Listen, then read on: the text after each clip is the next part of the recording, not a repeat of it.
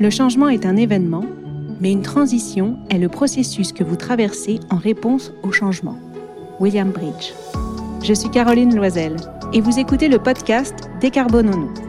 Avec Argos With You et son fonds dédié à la décarbonation des PME et ETI européennes, nous vous proposons ce podcast sur les success stories de la transition écologique des entreprises.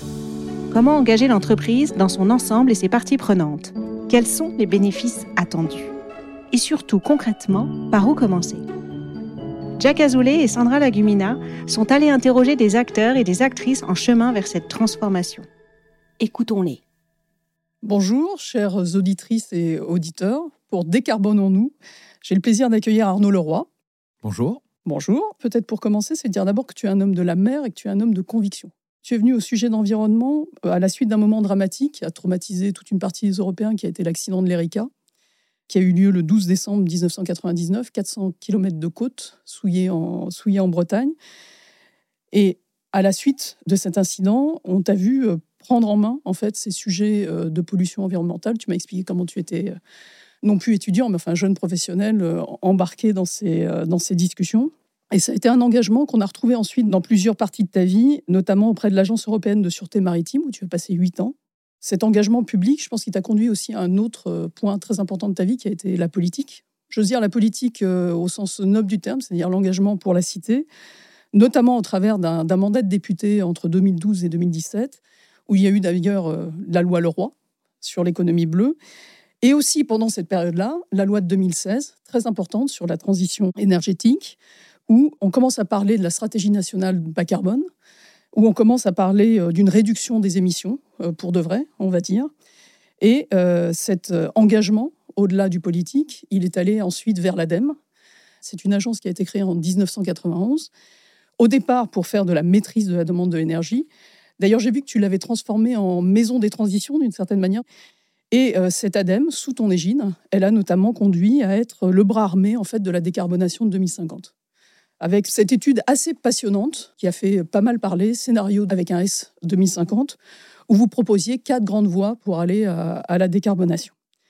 En 2022, c'est encore un virage. Tu rejoins euh, le groupe Sphère comme directeur du développement durable, de la communication et des relations institutionnelles.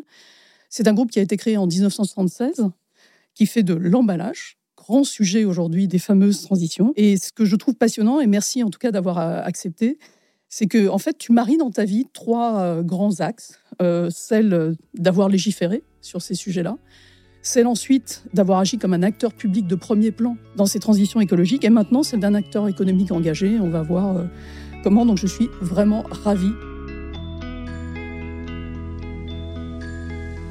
Alors, peut-être première question, qu'est-ce que j'ai oublié? Rien. Peut-être un engagement aussi européen, parce que voilà, parce que je suis, euh, bah, ça a été le début de ma carrière, donc j'ai fréquenté les, instances européennes, le Parlement européen comme conseiller politique au départ, et elle est une agence technique de la Commission européenne, euh, comme ça a été dit, euh, pour la sécurité maritime. On a failli d'ailleurs se croiser autour des discussions sur HNS, qui était le système en fait assurantiel quand il y a des grands accidents chimique à la suite de ce qui avait été fait euh, en matière pétrolière. Alors d'abord, je voudrais te poser une question qui est assez simple. C'est, euh, tu as mis en fait ces sujets euh, de transition au cœur de ton engagement. pourquoi c'est important? Bah, Moi, je pense que c'est important parce que je pense que c'est le sujet de notre génération, à vrai dire. J'arrive sur la cinquantaine, on arrive à la fin d'un cycle, on l'a vu. Moi, je fais partie de la génération qui a vu la France se désindustrialiser. Ça explique aussi mon passage dans un groupe industriel. Et on voit qu'on doit gérer une situation et trouver des solutions. Je pense que moi, le driver de ma vie, ça a été la question des solutions, en ayant aussi euh, une ambition quand même de maintien de confort, de niveau de vie, parce que je pense que c'est un élément qui est essentiel à la transition, si on veut la faire accepter. On peut dire oui, on va changer du tout au tout. Moi, j'ai une tendance à pas trop y croire parce que on sent des résistances. On sent des vraies résistances. On a atteint un tel niveau de confort dans nos sociétés occidentales que cette transition, je dis pas qu'elle se fera à iso-confort, mais elle sera pas non plus, comment dire, sans confort. Et on le voit quand on parle de mobilité, de transport, et la question de l'emballage est aussi au cœur de ça. D'ailleurs, on voit bien quand tu euh, commences à discuter avec, euh, par exemple, des chefs d'entreprise en leur disant bon, on pense que c'est une bonne idée d'aller vers euh, des produits plus décarbonés, d'aller vers plus de recyclage, etc. En fait, la question du coût et du prix vient assez vite et elle est assez voisine en fait de la question du confort. On est à un moment où on a besoin de tous les acteurs, en fait, des acteurs publics, des acteurs privés, des engagements aussi des chefs d'entreprise. Mais finalement, est-ce qu'on ne réussira pas le jour où on aura démontré que c'est rentable et que c'est en fait le moyen le meilleur économiquement pour améliorer la compétitivité de son entreprise? Oui, alors je pense qu'il y a de plus en plus de chefs d'entreprise qui en sont conscients. Après, il y a aussi une réalité parfois entre un décalage de réglementaire, un décalage industriel, parce que là on parle sur des projets parfois qui sont 6, 7, 8 ans, donc qui ne sont pas le temps politique nécessairement, donc on, veut mettre euh, des sous, d'avoir un résultat tout de suite. Moi, je vois, on commande des machines, on les prévoit pour 2026-2027. Et c'est pas des trucs, il euh, n'y a pas d'innovation majeure. Simplement un accès à des lignes euh, d'industrie un peu plus performantes. Euh, voilà. Donc, ça, c'est la réalité aussi sur ces thématiques industrielles-là. Moi, je tiens à ça, et on en parlera peut-être tout à l'heure sur mon, passage dans l'industrie. La question de la, compétitivité de la concurrence, on le voit. Après, il faut qu'on arrive à avoir un donneur d'ordre qui comprend ça également. Parce qu'il y a toujours quelqu'un qui achète soit le bien qu'on fabrique, ou soit le service qu'on va rendre. Et il faut que ce donneur d'ordre-là soit dans cette même logique-là.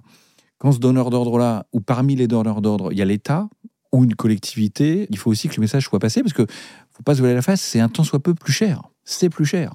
Donc on essaie parfois, pour ceux qui produisent, en travaillant sur l'éco-conception, de réduire la part matière en se disant ça sera moins cher parce qu'on en met un peu moins, mais du coup on a quelques coûts de développement à faire passer dans les premières années, des choses comme ça. Donc c'est une équation qui n'est pas simple, donc qui demande un dialogue constant avec une multitude d'acteurs et de donneurs d'ordre, de clients, de fournisseurs pour pouvoir aller de l'avant.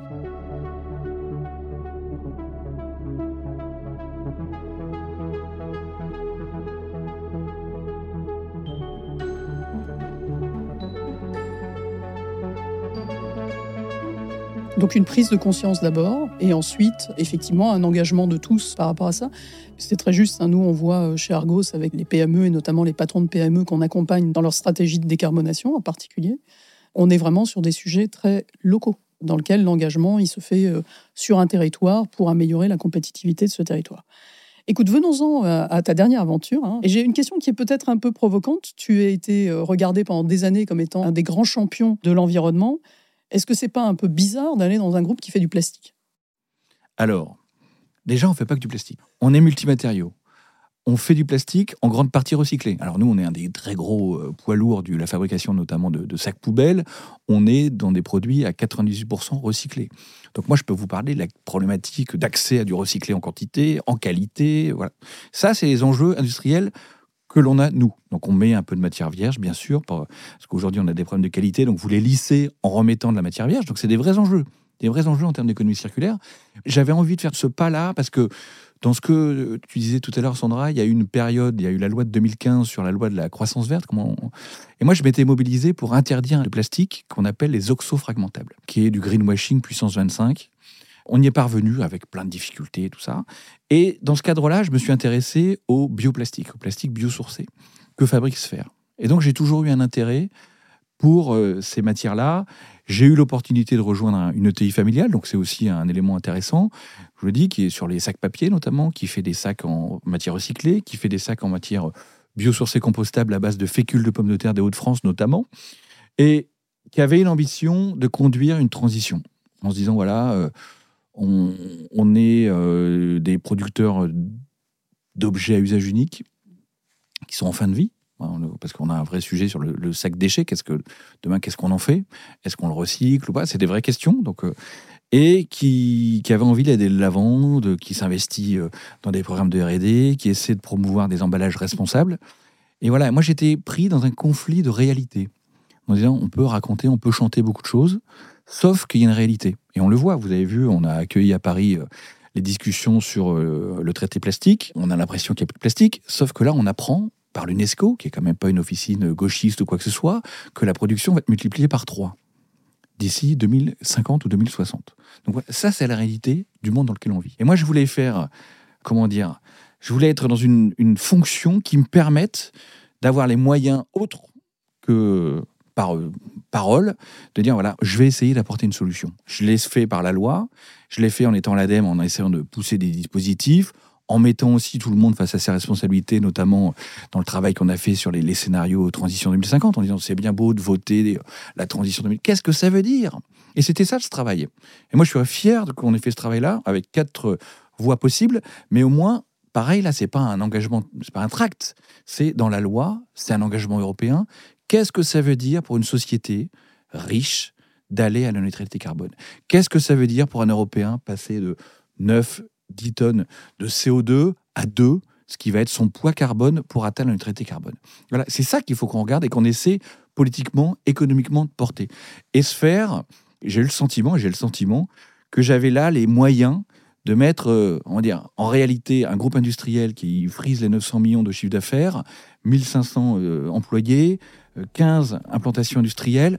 Comment fait-on pour que cette boîte-là soit en capacité de survivre, perdurer et offrir des solutions qui soient en lien avec cette transition qu'on a pris aussi, nous, à bord dans nos engagements?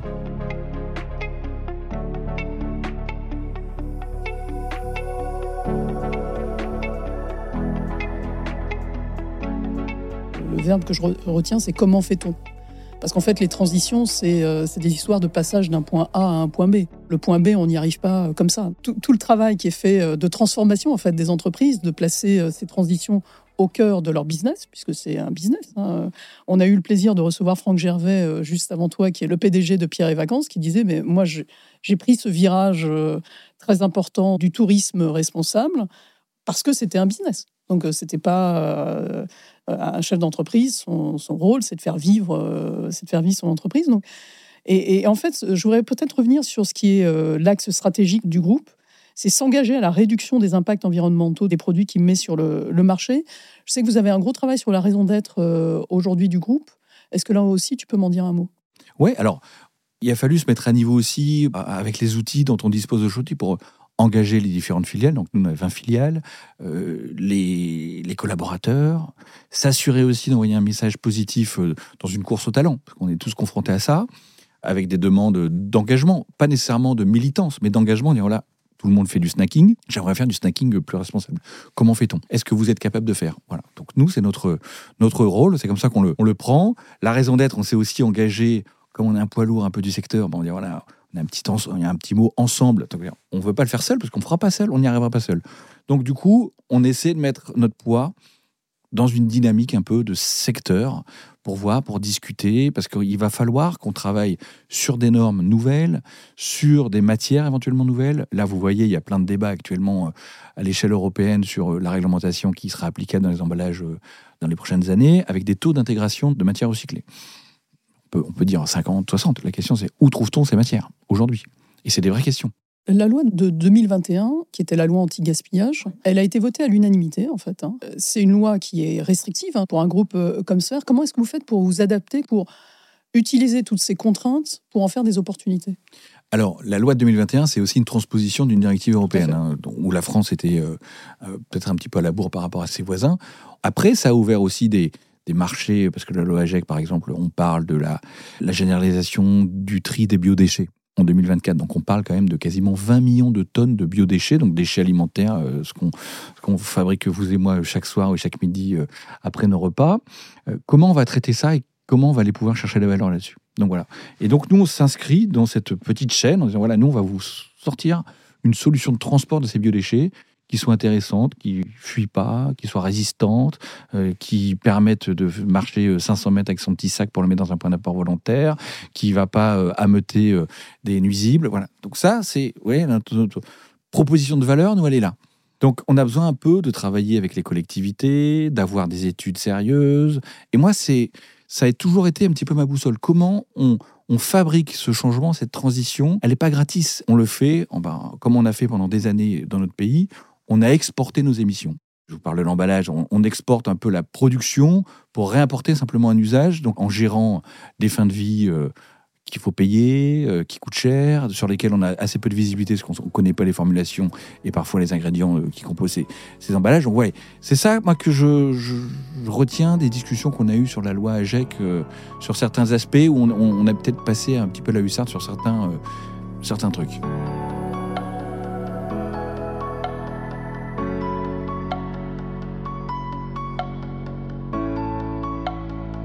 L'une des premières choses que vous aviez faites dans l'entreprise, ça avait été de faire votre bilan carbone. Pourquoi c'est important de l'avoir fait? Bah, c'est important parce que sinon, bah, vous êtes sur du sable, vous savez pas. Donc, euh, bilan carbone, vous vous rendez pas compte. Au départ, souvent, les gens ont fait des bilans carbone euh, en scope 1 et 2, donc ce qui concernait leurs propres activités. Vous vous rendez compte que sur un industriel, c'est pas nécessairement là où ça sera le plus compliqué. Nous, on a poussé jusqu'au scope 3, où on se rend compte que bah, du coup, on prend à bord l'ensemble de la facture carbone, notamment nos intrants. Et là, la, la facture, c'est pas la même. Ce sur quoi on doit s'engager, si on veut être vraiment efficace, c'est sur ces trois scopes. C'est pas simplement sa petite. euh, nous, on a un process industriel très électrifié. On est plutôt peinard. On fait euh, deux, trois achats d'électricité verte euh, dans quelques pays européens où on sait qu'on a une facture, euh, un mix un petit peu différent d'une autre. Et euh, on est nickel, quasiment.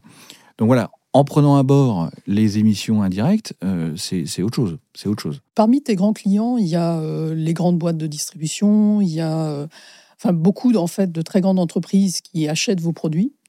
Est-ce que tu vois de leur côté un changement de comportement par rapport à cet acte d'achat? Est-ce qu'ils intègrent de plus en plus ces données justement environnementales?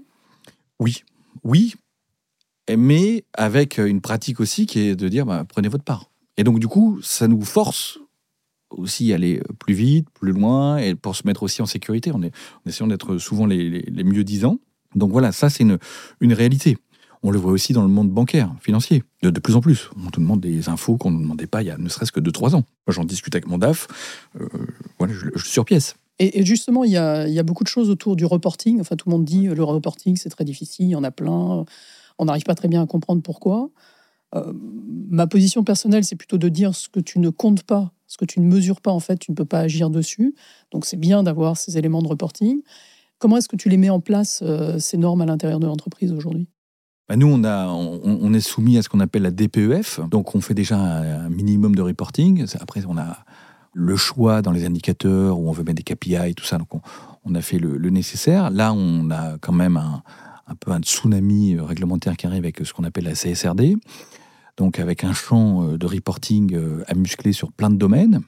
Et ce qui est bien, moi je pense que c'est bien. Il faudra peut-être qu'on se donne un peu le temps et surtout la compréhension de pourquoi on le fait.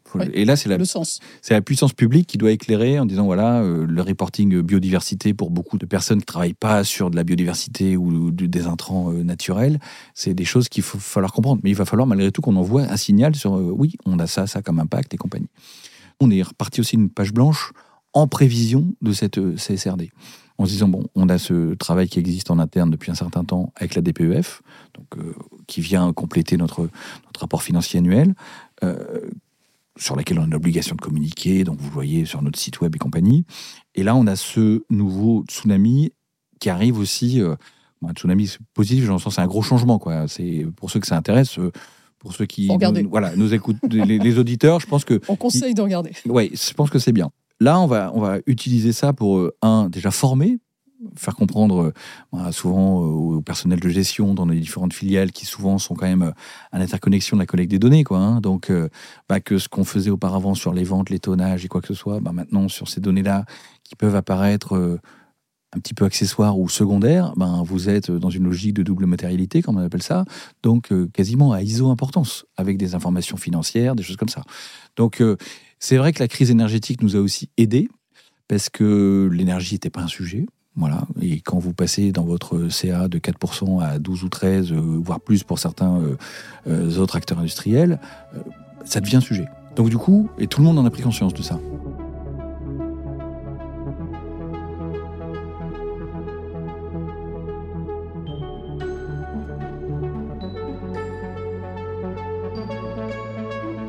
Donc il y a une prise de conscience. Et dernier point peut-être sur cette expérience Sphère, est-ce que tu as l'impression qu'à partir du moment où ce mouvement a été mis en place, ça te permet d'attirer plus de talents? Alors nous, on n'est pas non plus une boîte où il y a un turnover. Euh, on n'est pas donc c'est difficile à dire. Ce qu'on voit, c'est que on a de plus en plus de touches avec euh, des startups du monde de l'emballage qui vont créer un truc machin et qui sont contents de trouver un industriel qui reconnaît euh, est dans une phase un peu de mutation, transition, qui veut participer, ouvrir sa ligne pour faire des tests sur les produits, tout ça. Donc ça, ça aide, parce que vous rentrez aussi dans un écosystème. Donc voilà, les gens se disent, bon voilà, c'est un, gros poids lourd du secteur, et ils ne se comportent pas comme euh, ça pour jouer avec vos sujets les RSE, c'est pas, ça ne nous intéresse pas. Nous, on a pris ça à bord. En fait, tu avais dit en, en, 2019, quand tu étais euh, patron de l'ADEME, la transition écologique, c'est pas une option. Je comprends que c'est pas une option non plus pour le groupe Sphère aujourd'hui. Non, mais c'est notre boussole. C'est votre boussole. Et dernière, euh, peut-être dernière question, cette fois-ci de manière un peu plus personnelle. Est-ce que euh, ta grande connivence avec ces sujets, ta grande connaissance de ces sujets, est-ce que toi, ça t'a amené à, faire bouger ton comportement euh, en tant que citoyen, conscient de ces, de ces questions environnementales? Oui. Alors, je l'ai fait, un truc tout bête, hein, dans le choix de mes vêtements. Voilà, je me suis battu pendant très longtemps et je suis membre d'associations qui promeuvent le Made in France. Donc euh, ça, je le, fais parce qu'en pensant que voilà, on, produit des choses en France qui sont peut-être plus chères, mais au final, à l'usage, bah, vous êtes quand même dans quelque chose qui n'est pas jetable. Donc ça, c'est un vrai, un, vrai combat euh, dans mon alimentation parce qu'on sait qu'on a quand même une assiette euh, qui a un poids carbone. Donc sans tomber non plus dans le, le, côté extrémiste, en, ayant conscience que bah, si on n'a pas d'élevage, donc pas de viande, on n'aura pas des pâtures qui seront, euh, comment dire, entretenus. Donc ces puits carbone dont on a besoin, eh ben, on, aura certainement ce qui se passe parfois dans certains massifs, peut-être une prairie qui deviendra demain plutôt euh, émettrice que puits carbone. Voilà, c'est des choses sur lesquelles moi je suis assez attentif. Et puis sur la, mobilité, donc euh, j'ai eu la chance de pouvoir acheter une petite voiture électrique. Donc je, suis passé à l'électrique pour mes déplacements, comment dire, dans un, un rayon relativement limité. J'essaie, je ne dis pas que c'est simple, hein, et sans non plus tomber, je vous l'ai dit tout à l'heure, hein, sur euh, un changement de vie qui fait que vous vous passez pour l'ermite du quartier. Ça, je pense qu'il faut qu'on soit vigilant face à ça. Et donc, ça veut dire apporter des solutions, comme on dit en bon français, at scale. C'est ça le sujet de la transition aujourd'hui. C'est comment vous faites pour que chacun puisse avoir un bout de la solution à sa portée et à la portée de son porte-monnaie. Parce que des solutions, on en a déjà beaucoup. On voit. Et là, j'ai discuté juste avant de venir avec des industriels qui ont mis en place euh, une matière euh, très innovante, mais qui sort à six fois le prix de ce qu'accepte le marché. Donc c'est peut-être super. Mais sauf que pouvoir déployer cette matière, aujourd'hui, ben, soit vous le faites euh, sur un produit parce que vous allez à la foire à l'Elysée, donc vous montrez que vous pouvez le faire, mais vous ne pourrez pas le vendre. Vous pourrez pas le vendre. Donc voilà, c'est ça aujourd'hui la, la difficulté. C'est trouver la, solution euh, accessible, efficace et qui, euh, cette fois-ci à l'échelle d'une entreprise, permet aussi euh, d'être rentable et compétitive. Exactement. Parce que sinon, bah, si vous n'avez plus d'entreprise, si vous n'avez pas de rentabilité, vous savez, vous êtes un acteur financier, c'est pas que des bons sentiments qu'on fait tourner une boîte.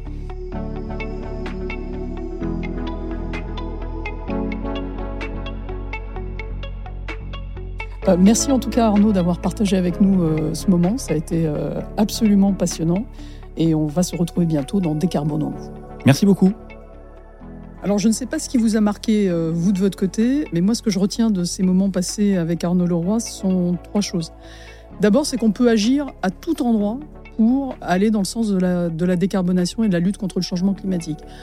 Évidemment, quand on a des fonctions éminentes, par exemple celle de président de l'ADEME, mais aussi au quotidien, hein, dans une entreprise qui fait du plastique, dont on pourrait imaginer au départ qu'on est, euh, est loin en fait de nos sujets. Ben non, chaque jour, il faut agir et de manière très concrète pour arriver à transformer, et puis aussi dans notre vie quotidienne. La seconde, elle est euh, d'un autre type, c'est l'importance du mouvement de la société et de la régulation autour de ces sujets. Ce n'est pas parce qu'on est dans une petite entreprise, parce qu'on est euh, un citoyen, etc., qu'il ne faut pas se tenir informé de ce qui se passe sur ces champs-là et des grands mouvements de la société. Le bannissement du plastique à usage unique, c'est quelque chose qui va révolutionner nos vies. Et on aurait pu penser, euh, quand on a mon âge, c'est-à-dire euh, plus d'une cinquantaine d'années, que c'est quelque chose pour nos enfants ou nos petits-enfants. Et bien non, c'est quelque chose qui se passe pendant cette génération-là. Donc euh, se tenir au courant en fait de ce qui se passe et de la vitesse à laquelle cela se passe, je pense que c'est vraiment quelque chose qui, est clé. Et puis la dernière conclusion, c'est qu'il faut être ambitieux sur la transformation.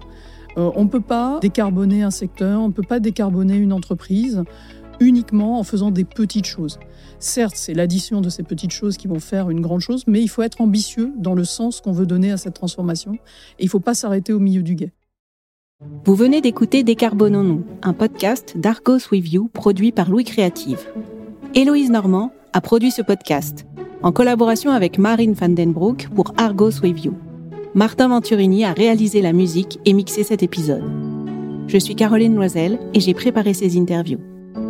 Décarbonons-nous est à retrouver là où vous aimez écouter vos podcasts Apple Podcasts, Google Podcasts, Deezer ou Spotify. Vous pouvez nous laisser des étoiles, des commentaires et surtout en parler autour de vous. Vous pouvez également réagir en nous écrivant à contact@argos.fund. Terminons par une citation d'une des plus grandes figures littéraires françaises. Nous n'héritons pas de la terre de nos parents, nous l'empruntons à nos enfants. Antoine de Saint-Exupéry. À très vite